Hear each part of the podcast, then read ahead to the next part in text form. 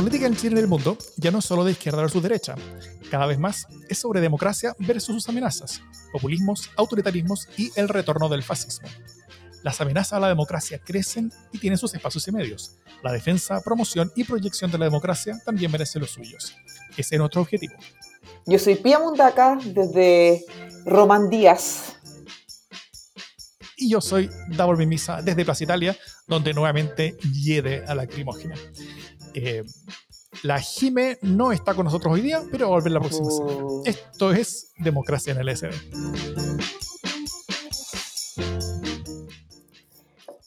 Partimos recordando que el domingo recién pasado hubiésemos estado todos, imagino, votando con ilusión por el en el plebiscito para cambiar la constitución. Es algo que no sucedió no porque no quisiéramos, no porque no estaban las reglas claras ni los el acuerdo fuerte y robusto para que así sucediera, sino porque hay una pandemia que no nos lo permitió.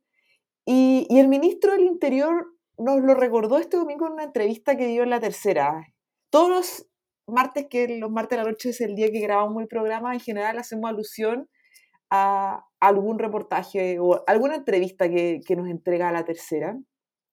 El ministro Blumel, que es el ministro del Interior, entonces el segundo a bordo, eh, se mandó unas cuñas bien importantes eh, ese día. El, ministro dijo que hacía todo el sentido racionalizar el cronograma eh, electoral, porque era muy probable que, que la pandemia se extienda, por lo menos por este año y parte del próximo, mientras que no se encuentre la vacuna para el COVID, dejando un manto de dudas sobre el deseo del Poder Ejecutivo eh, en que se lleva a cabo el, el, plebiscito que tiene fecha eh, ya oficial y formal para, para realizarse en octubre. Y además el ministro Blumel no solo generó este manto de dudas sobre el desarrollo del plebiscito, sino que además eh, fue muy claro eh, en señalar que había que tener más racionalidad en el cronograma electoral, juntar ciertos procesos electorales, eh, apuntando directamente a la elección de autoridades regionales. Me voy a referir después a lo de las autoridades regionales,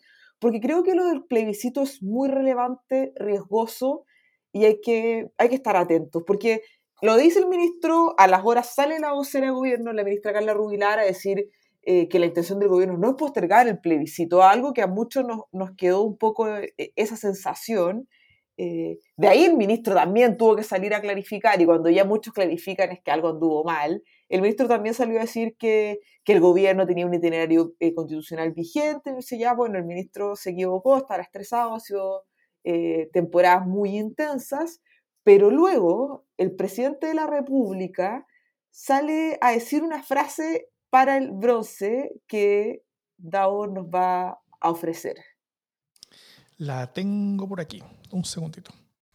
Pero yo pienso, y esto estamos especulando, de que quizás la recesión económica va a ser tan grande, va a poner tantos desafíos a todos los países, incluyendo a Chile, que este es un tema que quizás, ¿cierto?, se va a volver a discutir.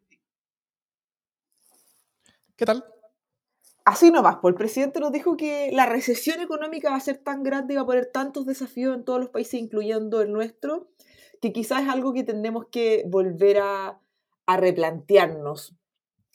No ha sido un secreto que a un sector importante no le gustó el acuerdo de noviembre del año pasado. No ha sido un secreto que muchos han buscado distintas excusas constantemente para que no tengamos eh, plebiscito. Es grave que el presidente, o sea, yo espero, quiero confiar que también, al igual que el ministro Blumel, fue, eh, no sé, un lapsus, pero, pero los procesos electorales ni en Chile ni en ningún lugar del mundo han dependido jamás de eh, la situación económica, por más grave que pueda, pueda haber. Yo creo que la intención de nadie, la mía personal, no es minimizar la crisis económica que está generando esta pandemia, que esperamos que, que, que tenga en el fondo un Estado desplegado para contener en, todo lo que se puede al final la crisis económica, pero el plebiscito no depende de ello. Y, y Oscar Lanterrecho hoy día yo creo que se mandó una ironía bien buena para, para responder a ello.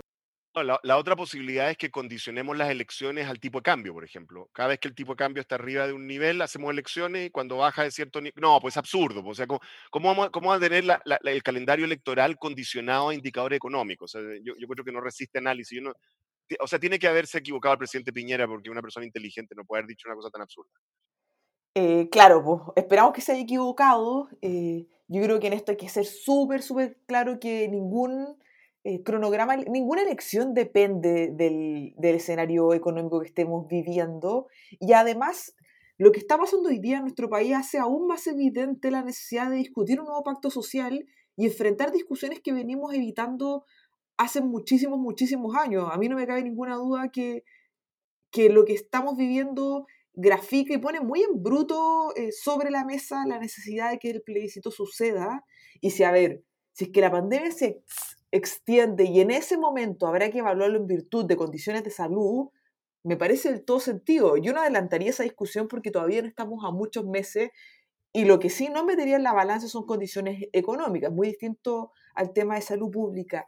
Y agrego algo que, señalé de pasar al principio, que es que el ministro Blumel eh, puso en duda la racionalidad del, del, calendario electoral frente a la viabilidad específica de la elección de gobernadores regionales. Y hay que recordar que en febrero del 2018 logramos tener, eh, ya por diario oficial, la elección de gobernadores regionales, eh, que es una elección inédita en nuestro país, absolutamente centralizado, eh, que además señala que los gobernadores van a tener que ser electos por una mayoría al menos un 40%, si no hay, hay segunda vuelta.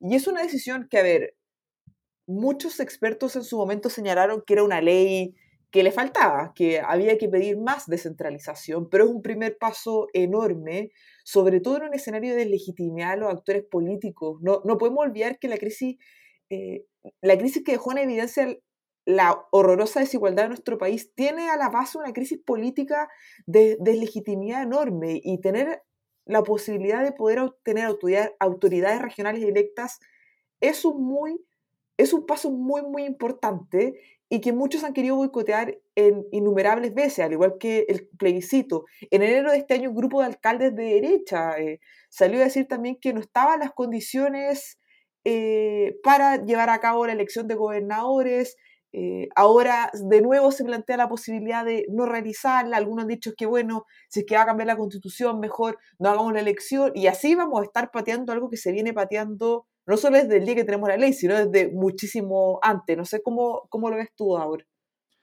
Esto se viene pateando desde 1826, cuando tuvimos las leyes federales o constitución federalista levantada por José Miguel Infante.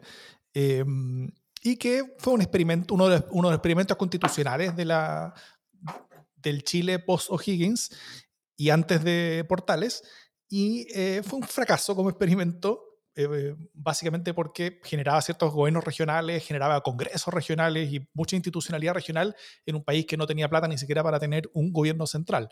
Entonces se, se terminó eliminando todo por, por imposible llevar a cabo en la práctica pero desde entonces Chile ha sido un país violentamente centralista, conservador, autoritario, donde eh, desde Santiago se ha manejado la política de regiones de manera muy dura. Eh, y eso ha sido siempre así. Lentamente se han ido dando pequeños pasos, dándole, por ejemplo, eh, el, la, el, el, que los alcaldes puedan ser elegidos democráticamente vía local, eh, cosa que durante la dictadura de Pinochet se terminó por, por un buen rato, pero esta em, generación de poder hacia las regiones es algo que es básicamente la, toda la historia de Chile, es un lento y costoso, costoso, costoso descentralización del poder y de la toma de decisiones desde el centro del poder que está aquí en Santiago eh, hacia las regiones. Y de hecho, la, desde el retorno a la democracia, yo he revisado los, em, los programas presidenciales y el de Eduardo Ferrer Ruiz Ricardo Lago, eh, Michelle Bachelet 1 y Piñera 1 al menos tenían todos la elección democrática de los intendentes o gobernadores regionales. O gobernadores regionales. Em, y es algo que solamente recién se logró. Y es una discusión que hace mucho tiempo estamos teniendo en, en los mismos términos esta discusión de qué viene primero, si la elección democrática o las atribuciones para la autoridad. Y el problema es que si es que seguimos esperando a tener tanto la elección como las atribuciones juntas, para, eh, juntas y listas, ambas dos cosas, para, para que recién ahí comience a funcionar el sistema, vamos, a seguir, vamos a seguir esperando décadas más. Eh, y ahí distintas fuerzas por los incentivos que tienen los actores políticos que van en contra de que esto se aplique. Eh, y que tiene que ver sobre todo con el poder político de los senadores en regiones en Chile.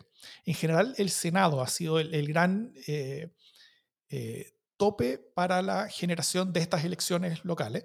Eso es porque los senadores son las principales autoridades políticas en Chile eh, democráticamente elegidas. Y cuando se les pone un gobernador encima, que es elegido por toda la región, que es elegido en forma mayoritaria por la región, o sea, tiene que tener más del 40-50% para ser gobernador, eh, va a ser una persona probablemente con más votos que, que, cualquiera de los senadores que estén en ejercicio en cualquier región. Entonces, los senadores van a ver, van a ver desde, ese momento que ya no van a ser ellos los protagonistas del poder político y electoral local. Eh, y con eso la posición relativa de los senadores en sus propios territorios va, a ser vista muy disminuida. Entonces, por eso los senadores han sido desde siempre un gran impedimento a la generación de, estos cargos y de esta, y esta figura del, del, de los órganos regionales. Eh, en particular, hay, hay varios argumentos que se están intentando eh, vender al respecto. Hoy en la mañana, martes, estamos, como bien dijo la pía antes, estamos grabando esto los martes en la noche.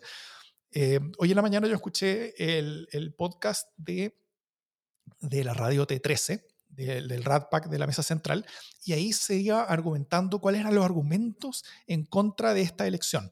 Decían que, o sea, en, contra de, que los gobernadores empezaran a ser electos desde ahora, desde esta, desde esta próxima elección municipal que es en abril.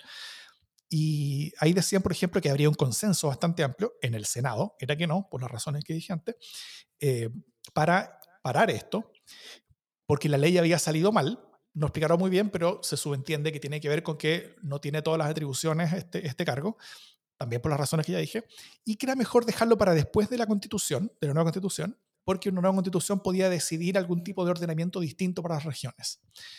Eh, lo cual es re complejo en muchas dimensiones. Y todo esto tiene que ver con un intento de crear un relato en contra de, dar, de, de, tener esta figura democráticamente electa. Creo que, la, que el, el proceso de entregarle poder a las regiones, el proceso de quitarle poder al centro del país y que al menos parte de ese poder vaya a, nivel más local, eh, es quizás una de las principales trenzas dramáticas de la historia política de Chile. Y el momento en el que Chile va a tener gobernadores democráticamente elegidos es un momento muy importante en toda esa historia. Somos creo que hay como tres o cuatro países en el mundo que no tienen gobernadores locales elegidos. O sea, salvo países como, no sé, el, el, el Vaticano, San Marino, donde gobernadores regionales tendrían, no, no tendría sentido, pero, pero países de, cierto tamaño.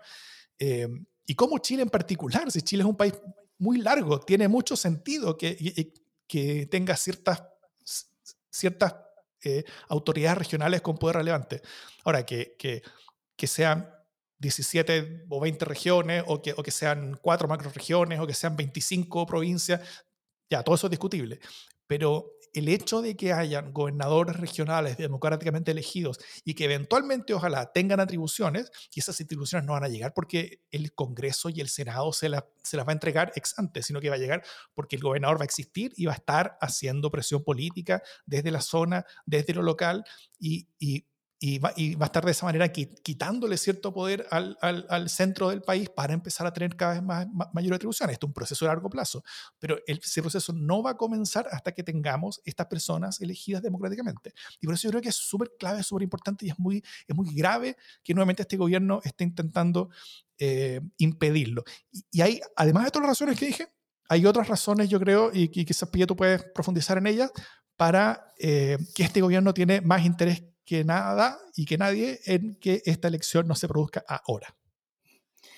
creo que al ministro Blumel, que estoy absolutamente de acuerdo con lo que señalaba ahora, pero al, ministro Blumel creo que fue, no estoy tan segura, que la periodista le preguntó si es que no querían que fuera la elección porque no tienen candidatos competitivos.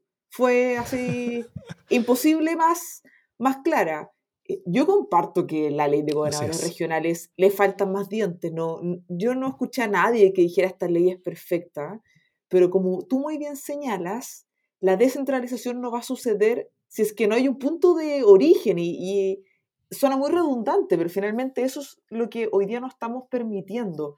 Necesitamos descentralizar el poder para desde ahí empezar a empujar reformas que sean más profundas en esa línea, pero, pero además de eso yo insisto con la legitimidad democrática de tener autoridades electas a nivel regional en un escenario de, de legitimidad absoluta de los actores políticos electos, de una crisis política muy relevante, eh, de una crisis de los sistemas de, del sistema partido nuestro, que en general era como el sistema partido eh, que, que la disciplina veía con ojos brillantes en América Latina y que hoy día ha quedado en evidencia, como Juan Pablo Luna lo viene diciendo al menos hace 10 años, que nuestra institucionalidad tiene pies de barro.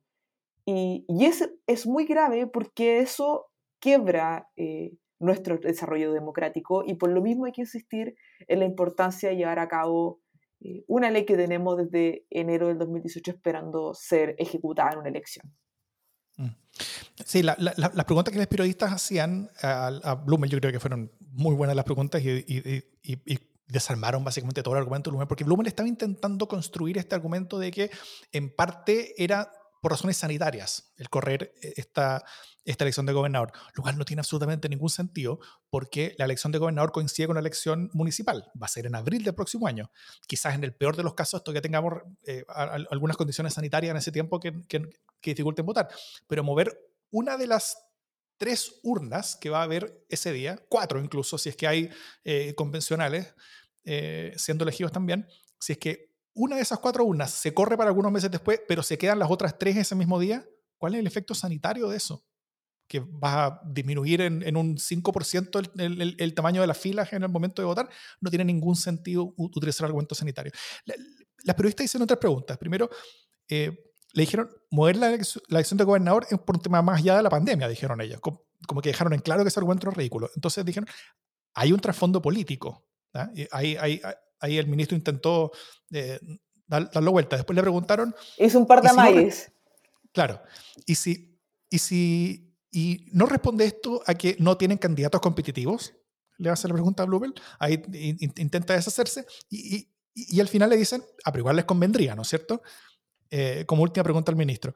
Porque es, es muy cierto lo que dice, porque primero, las opciones naturales para ser candidatos desde el oficialismo a, a, a, estas nuevas gobernaciones son los intendentes. El intendente es el cargo más parecido que tenemos hoy día, el cargo que, que, que se va a eliminar o, o, se va a partir por la mitad entre el delegado presidencial y el, y el gobernador. Eh, y los candidatos naturales a ser gobernadores debieran ser los intendentes. Pero, salvo un par de excepciones, los intendentes que eligió el gobierno no les salieron tan electoralmente competitivos. Entonces, esta ventaja de jugar como de, locales con estos intendentes que después serían candidatos, no la van a poder aprovechar tan bien. Eso como primera cosa. La segunda razón que este gobierno en particular tiene para eliminar esta votación es, o, o, o, o para intentar posponer al menos, es que el gobierno cree, yo creo que con mucha buena razón, que la elección presidencial va a ser mejor para la centro-derecha con Lavín a la cabeza que la elección municipal, que no va a tener a Lavín a la cabeza y va a ser mucho más competitiva que muchas otras fuerzas políticas. Entonces, que podrían esperar tener un mejor resultado con Lavín a la cabeza en, en, en los gobernadores que, eh, que en la municipal. Por eso al gobierno le conviene que esta elección de gobernadores sea junto con la presidencial y no antes. Y la última, yo creo que es la más importante de todas, que es que eh, tener la elección, la campaña de la elección presidencial con todas las autoridades regionales habiendo sido designadas por el gobierno, todos sus intendentes corriendo como intendentes, o sea, funcionando como intendentes durante la campaña, esa es una ventaja muy grande. E, es, es una campaña como de, de local que tiene todo gobierno en ejercicio en todas las regiones de Chile. Pero si meses antes de la elección presidencial fue la campaña, o sea, fue la elección de gobernadores, entonces tú vas a tener a no todos, pero muchos o varios de, los, de, estos líderes regionales que no van a ser del gobierno, sino que van a ser de la oposición. Entonces eso va, va a poner a quien vaya por el lado de la centro derecha para la presidencial en una cierta desventaja versus el caso de tener, en vez de algunos gobernadores de gobierno y otros de la oposición, de tener a puros intendentes que sean todos de gobierno. Entonces, es, ese escenario para el gobierno es mucho mejor en términos de la, de la presidencial. por eso, por todas esas razones, quieren correrla. Y por las razones que hablamos antes, quieren eliminarla. Pero resistiremos. Resistiremos, compañera. La descentralización eh, va y por la memoria de José Miguel Infante, que cuando hizo su plan eh, de, de, construir a Chile como una, como, como una república federal, no tenía mucho sentido y, todo fracasó y se cayó como castigo naipe. Hoy día, compañero José Miguel, será un mejor día. Esperemos.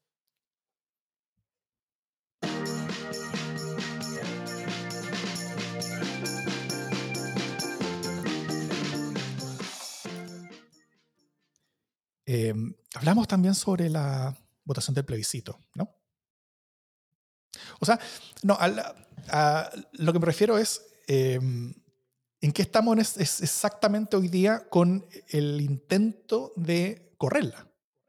Antes de meternos a hablar como sobre el fondo del... No, yo a ver, creo que eso no tiene pie ni cabeza. Y como lo discutimos anteriormente, los que salieron a decirlo tuvieron varios posteriores, varias posteriores aclaraciones de que ese no es el escenario, aun cuando todos sabemos que hay varios de cierto sector que les gustaría mucho que sucediera, y lo más probable es que cada cierto tiempo lo van a intentar. Me cuesta mucho imaginar que eso tenga asidero en la realidad. No sé si de entusiasta que soy o... Espero que no sea así. Sí, bueno, Mario Desbordes, de hecho, dijo que las razones sanitarias son las únicas que podían llegar a justificar una eventual eh, evaluación de la fecha del plebiscito. En la Raín de Bópoli también dijo algo similar. solamente la UDI le dio algo de ropa piñera. Y el PRI también estuvo en contra de, correr ninguna cosa. Y Osandón estuvo. Estuvo en Osandón. Osandón estuvo. Pero no, no Osandón, la diputada. Osandón, Jimena Osandón se tiró una cuña así, mejor dicho, imposible. Sí, de hecho, espérate, siento que hay un grupo que hace rato está intentando frenar el plebiscito. En los pasillos del Congreso siempre hablan de los costos y dar a entender que es mejor hacer el proceso constitucional como se ha hecho siempre. Son los mismos que se han opuesto desde el principio. Gracias, Jimena Sondor. Efectivamente, hay, hay una, yo creo que el reconocimiento de Jimeno Santón bastante claro de que todo esto tiene que ver en parte con un intento de estar conectando el plebiscito con cosas negativas, ¿no es cierto? Están conectando el plebiscito con la pandemia, estar conectando el plebiscito con el riesgo, están conectando el plebiscito con la, con, con la inseguridad ciudadana, eh, después de, no sé, pues de, de, meses que vimos y que discutimos mucho acá sobre cómo se intentaba conectar el plebiscito y la discusión constitucional con la violencia, con las movilizaciones y todo eso. Y como ahora no hay mucha violencia, movilizaciones, eh, ayer hubo por acá un poquito, pero más allá de eso no ha habido mucho. Eh, entonces se necesitan otros enemigos, se necesitan otras cosas con las cuales conectar todo esto para poder intentar ir construyendo un escenario donde eh, algunos quieren que esto no, simplemente no se haga, ¿no es cierto? Como que, como que olvidarse, digamos que, que, que, que, que pescado, que después de que todo esto pasó, después de que la economía se vino al piso, tenemos que hablar sobre otras cosas, intentar eh, igualar eh, esta idea del plebiscito con, eh, con una redistribución, ¿no es cierto? que es como lo mismo, de que, de, que el plebiscito se trata solamente como de, como de nuevos derechos sociales, eso implica plata, y cómo vamos a ser todos mucho más pobres como país después de esta gigantesca pandemia, tal como todos los países del mundo van a estar mucho más pobres, no es el momento de estar discutiendo sobre ciertas redistribuciones y sobre ciertos eh, grandes recursos que vayan hacia la población, entonces no tendría ningún sentido hablar sobre una nueva constitución. Es una visión obviamente muy reduccionista y bastante un poquito ridícula sobre todo esto, pero para quien esté interesado de, de que no tengamos estas discusiones importantes, cualquier, o sea, básicamente todas las micros sirven. Y eh, otros van a querer que la discusión constitucional eh, se conecte suficientemente con todas estas cosas negativas, cosa de ojalá que gane el rechazo, y si no llega a ganar el rechazo, al menos que el rechazo tenga suficientes votos como para que todos ellos estén bastante tranquilos de que van a tener después al menos un tercio de los convencionales para tener el, el, sartén por el mango con respecto a qué es lo que puede estar o no estar en la nueva constitución. Además, nosotros yo creo que hay que considerar que veníamos de un espíritu, como sabíamos que el tema que comenzaba en marzo era movilizaciones, constitución, temas asociados a la constitución, hubo como una articulación asociada a la discusión pública focalizada en esto que quedó un poco congelada. Entonces, va a ser también muy atractivo ver cómo se comienza, cómo se retoma una, la discusión asociada al plebiscito, a lo que viene después del plebiscito, y cómo esto se cruza también con los temas que ha dejado en evidencia la pandemia que estamos viviendo. Mm. Em, en general, a ver, todo esto, como lo estamos viendo hoy día, es que va a ser una, pelea, una batalla que se va a jugar en la opinión pública. ¿ya? Es, o sea, la, discusión sobre si el plebiscito va o no por razones sanitarias va a ser una discusión que vamos a tener después. O sea, creo que parte del resultado todo esta, de este intento del presidente... Ah, y, y, y perdón por ir para atrás un poquito, pero eh, ojo que, lo que Blumel hace una entrevista que es publicada por La Tercera el día domingo, y después, en la noche de ese mismo día, sale esta entrevista que Piñera le había dado a CNN en español. Pero ojo, la entrevista Piñera la había hecho el martes. Ah, eso. Entonces, eh, y, la, y, la, entrevista de Blumel probablemente fue después del martes. Eh, generalmente son los jueves, la, la, fecha que se hacen las entrevistas para que salgan los domingos. Entonces, es muy probable de que Piñera haya dicho estas cosas, después se ha dado cuenta que metió las patas y tuvo que estar pidiendo a toda su gente que, que le cubriera el traste por, por, lo que haya dicho, cosa de que él no estuviera solo, eh, completamente a poto pelado, después de haber dicho esta barra basada de que eh, por razones económicas había que cobrar la cuestión. Entonces, como que todos empezaron a tirar otros distintos argumentos y, y, y toda la cosa. Pero el, tema en general duró como dos días eh, estamos hoy a martes en la noche y hoy a martes en la noche como que ya básicamente todo Chile Vamos ya se puso de acuerdo en que no van a estar, eh, primero que no van a usar los argumentos económicos para, eh, para posponer o cancelar un plebiscito.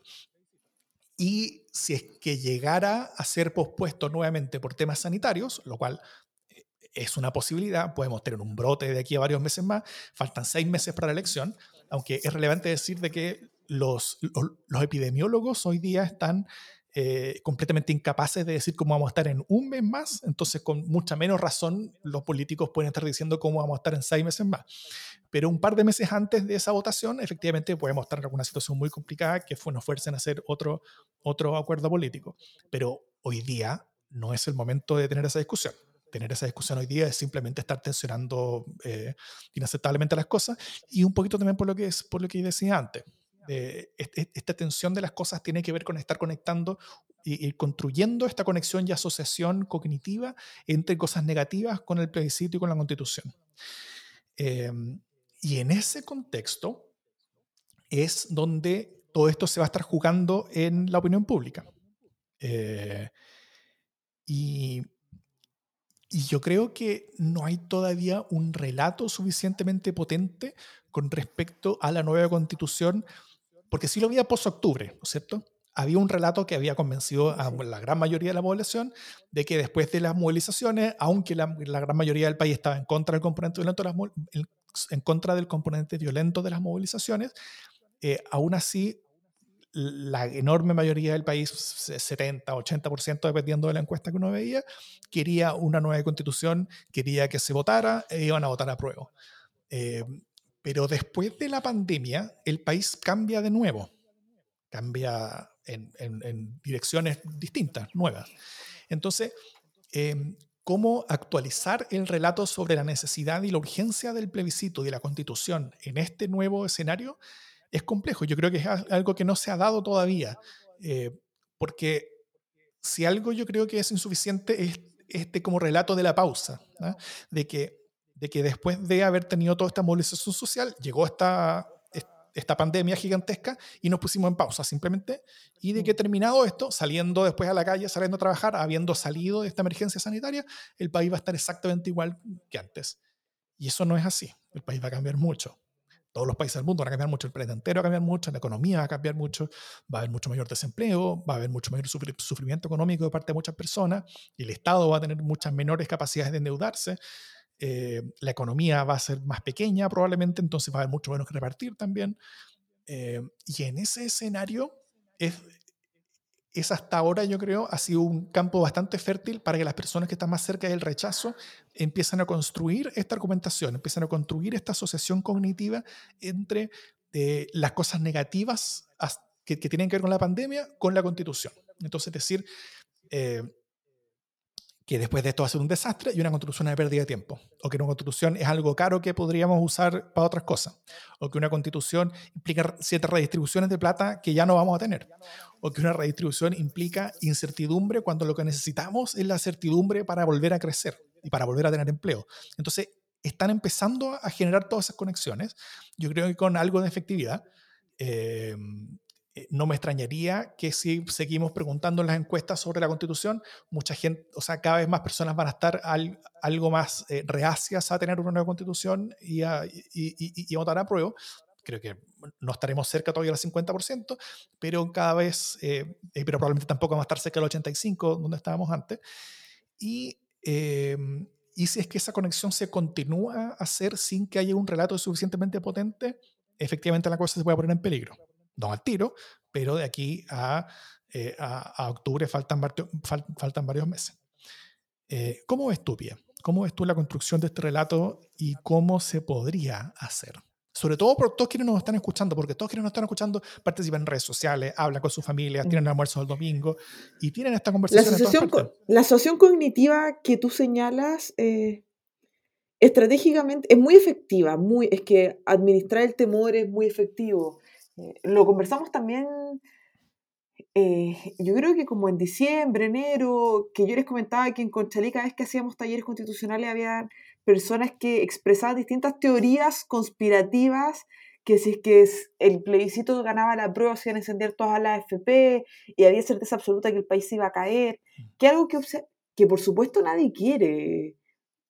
No conozco a nadie que no quiera poder salir, trabajar en paz, que su familia esté bien, que haya certeza en su vida. Y eso hoy día se diluyó, pero apareció este otro temor, que finalmente es que los que estamos por el apruebo somos unos irracionales que no entienden la magnitud de la crisis y que, y que en el fondo nosotros vamos a hacer que los recursos que están para contener, eh, proteger a, a, todas las personas que van a perder su trabajo, a, a todas las pymes que lo están pasando pésimo, todo, todo el esfuerzo institucional y también eh, financiero que el Estado tiene que destinar a, reconstruirnos post pandemia, nosotros queremos gastarlo a destajo y además de eso, eh, generar incertidumbre. Yo creo que en eso vamos a tener que ser súper claros, eh, en, en, que el tener un nuevo pacto social va a ser aún más necesario. Yo no creo que la nueva constitución tiene que definir en la letra chica el tipo de Estado que vamos a tener, no. Yo no creo que tiene que ser una constitución que, que nos apriete constantemente, pero sí tiene que definir ciertos marcos y tenemos que entrar a ciertas discusiones que me parecen muy, eh, muy relevantes. Tener un pacto social que permita distribuir los riesgos, yo creo que eh, es muy importante. Eh, y en esa línea, lo que ha pasado hoy día en nuestro país lo deja en evidencia, deja en evidencia que, que, los costos no pueden ser solo de algunos. Y eso se ve, se grafica en, muchas dimensiones, pero, pero entrar a la discusión constitucional va a ser muy relevante también eh, para eso. Pero quiero insistir en que la crisis del 18 de octubre dejó en evidencia primero lo constitucional, pero segundo y al mismo tiempo eh, la necesidad de discutir acceso a derechos eh, y, prestaciones donde el Estado es irreemplazable. Y aquí también lo dijimos, que lo constitucional no podía acallar esto otro, y yo creo que eh, la pandemia le vuelve a poner el acelerador a, esto otro. como de qué manera construimos un Estado con principios de solidaridad, partiendo por la salud, va a ser bien importante. Sí. Em, bueno, hay, hay una columna que hicimos junto con varias gente, un grupito donde, donde también terapia, que se llama Por un futuro más nuestro, que está publicada en el mostrador, fue publicada el día domingo eh, por, eh, por, ocasión del el día donde pudimos haber ido a votar, ¿no es cierto? Em, como para decir, eh, todavía estamos acá, todavía nos preocupa esto. Y ahí yo creo que hay un intento de construcción de un rato. O sea, donde dice que, por un lado, eh, va a haber un país que reconstruir después de la pandemia, ¿no es cierto? Eh, y este proceso de reconstrucción va a durar muchos años. Entonces, picaríamos como insensatos si es que vamos a reconstruir el país con las mismas herramientas, de las mismas formas, con las mismas dinámicas, con las mismas relaciones sociales, con lo, con lo, cual veníamos construyendo el país desde, desde hace bastante tiempo hasta ahora y que nos había puesto en esta circunstancia de octubre. O sea, si es que, si es que vamos a reconstruir este país después de la gigantesca crisis, tal como todos los países del mundo van a tener que ser reconstruidos en, en buena medida, pero, pero esta reconstrucción va a ser con, con, las mismas dinámicas de antes, vamos a terminar el mismo problema de antes. Entonces, es, ese octubre del 2019 se transformar, no sé, pues en, un, en un junio de, del 2022. Eh, y íbamos a estar exactamente donde estábamos hasta, hace unos meses. Entonces, primero, la, la, nueva constitución es una gran oportunidad de construir eh, un Chile con otras dinámicas, ¿no es cierto? Y, y, reconstruir una cosa es mucho más fácil que eh, tomar algo que ya viene andando y funcionando a, a, toda máquina y tener que frenarlo para construir otras cosas. O sea, es, es, en eso es una oportunidad. Una, una, gran crisis es una oportunidad en este sentido. También todo el mundo está cambiando de una, una velocidad muy grande desde hace mucho tiempo. Eh, y Chile ya está en una posición bastante expectante porque era el primer país relativamente serio que iba a tener discus una discusión constitucional sobre probablemente muchos temas que son de carácter constitucional, que, tienen que ver con la modernidad del siglo XXI, temas de, de privacidad, derechos digitales, derechos genéticos, etc.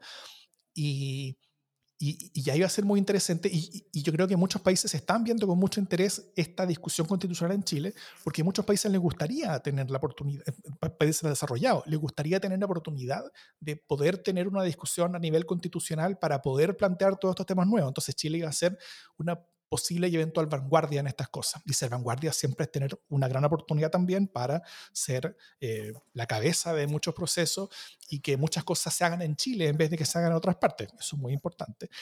Y en esta pandemia, tal como yo creo que ya todos lo estamos viendo, el mundo está cambiando aún mucho más rápido. Hay, eh, el, el, ex candidato presidencial demócrata eh, Yang de, Estados Unidos dijo que en seis meses el mundo iba a cambiar tanto como normalmente cambió en, una década. Entonces, em, estar en, con, con, un par de meses después de, como del pic de la pandemia, tener un proceso constitucional es una oportunidad aún mayor que la que teníamos antes para estar liderando y encabezando todos estos procesos y cosas gigantescas que, que van a estar pasando en el mundo. Em, yo creo que hay, ahí hay ciertas cosas. O sea, primero, porque, porque las cosas que nos llevaron a octubre siguen vigentes, porque la pandemia, tal como tú bien decías, eh, profundizó la evidencia de, de, de, todas estas cosas partidas entre los que, los que tienen y los que no tienen, los que pueden y los que no pueden, eh, eso en la pandemia se tradujo entre los que se podían quedar en su casa tranquilos y, seguros, con, su familia segura, y quienes tenían que salir a, a trabajar porque no tenían básicamente ninguna otra opción. Em, y, y, eso va demostrando y profundizando ciertas relaciones sociales que son complejas. También, como hablamos acá el otro día, eh, em, sobre esta dinámica de la ley de protección al empleo, que básicamente es un subsidio de los trabajadores a las empresas con los, con los ahorros de, del seguro de desempleo de los trabajadores. Es, es, bastante eh, increíble de que Chile haya tomado una opción así, tan distinta a la de todos los otros países del mundo. Eh, donde que sean los trabajadores los que, los que subsidian finalmente a su, a, a, su propia empresa. Eh, y esas dinámicas tienen que ver también con el pacto social el hecho que desde el poder no se esté enjuiciando eso de esta manera, yo creo que tiene que ver con el pacto social. Y ese pacto social es el que se pone en juicio en una discusión constitucional. Y, por eso, más todo lo anterior, yo creo que una discusión constitucional puede ser una gran, gran, gran oportunidad para Chile.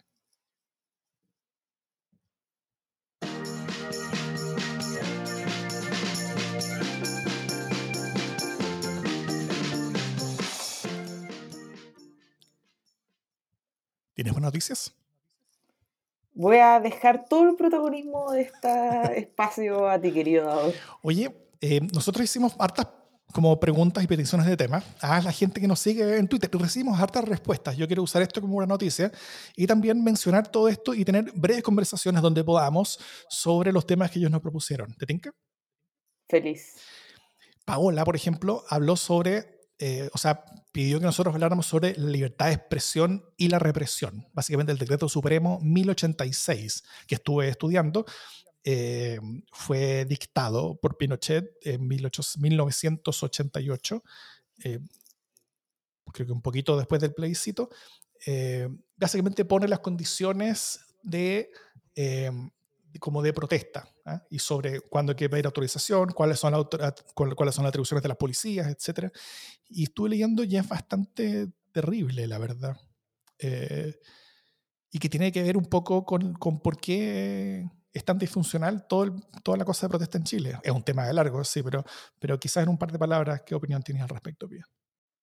Una de las cosas terribles, una de las otras cosas terribles que nos dejó la dictadura, por lo fueron. demás. Sí. Sí.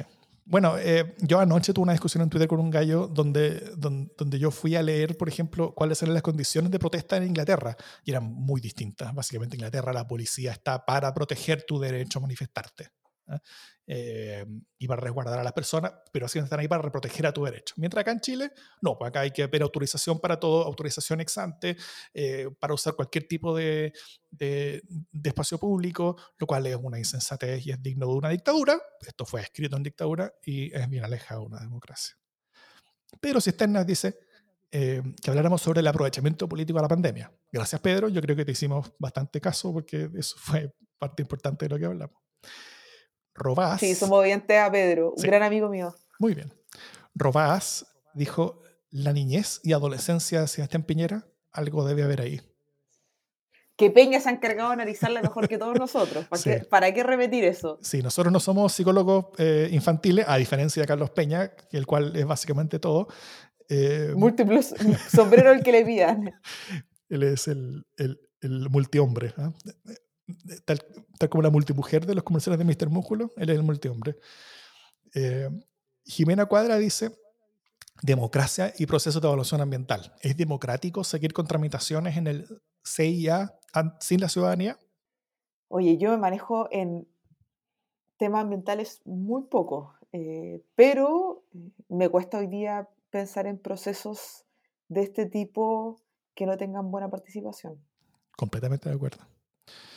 Joan dice, si se discute la fecha del plebiscito, no me extrañaría que el próximo año se quiera discutir las votaciones presidenciales. En una sociedad centrada en la ley, una constitución es más importante que votar por un presidente. Yo no, no echaría a competir los procesos electorales. Cada proceso va a ser relevante, no los jerarquizaría tampoco, eh, y tenemos que ir piano piano respetando eh, cada uno de los acuerdos que tenemos. No, pero hay, hay algo relevante de lo que dice Joan, ¿no? O sea, en el sentido de si es que... Sí, por supuesto, claro. pero creo que adelantarnos a ese tipo de cosas genera una inestabilidad complicada. ahora. Pero tal como aquí mismo hablábamos hace varios meses sobre la... Y que no estábamos todos de acuerdo, ¿cierto? La, la Jima estaba quizás del otro lado. Pero, pero hablábamos bastante, so- so- sobre todo entre nosotros dos, lo complicado que era que se estuviera poniendo en juicio el término anticipado del gobierno de Piñera. ¿no es Sí, y, y yo me oponía Está bien. a- con mi alma. Está bien.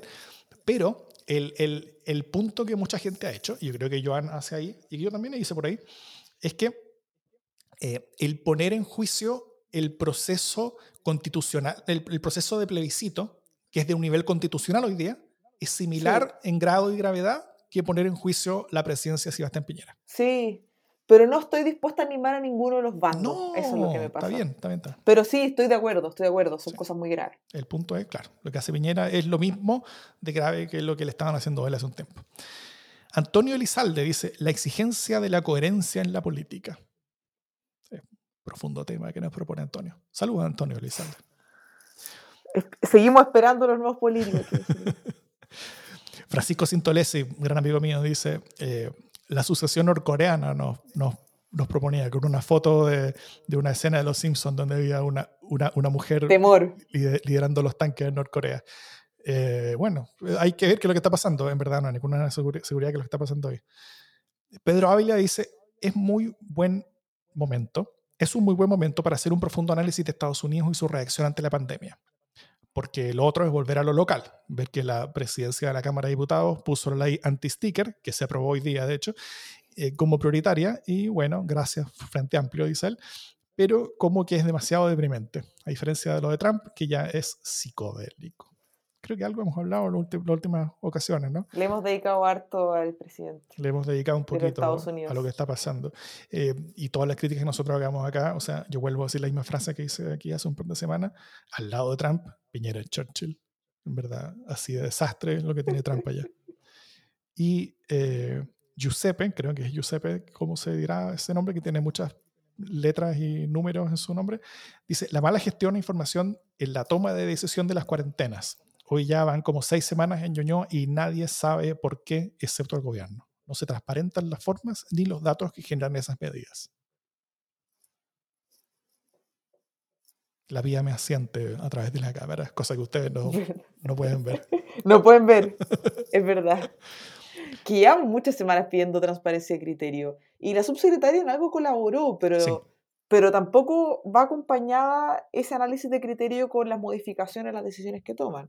Así Sabemos qué criterios usan, pero no sabemos cuál de esas variables están impactando las decisiones que estamos tomando.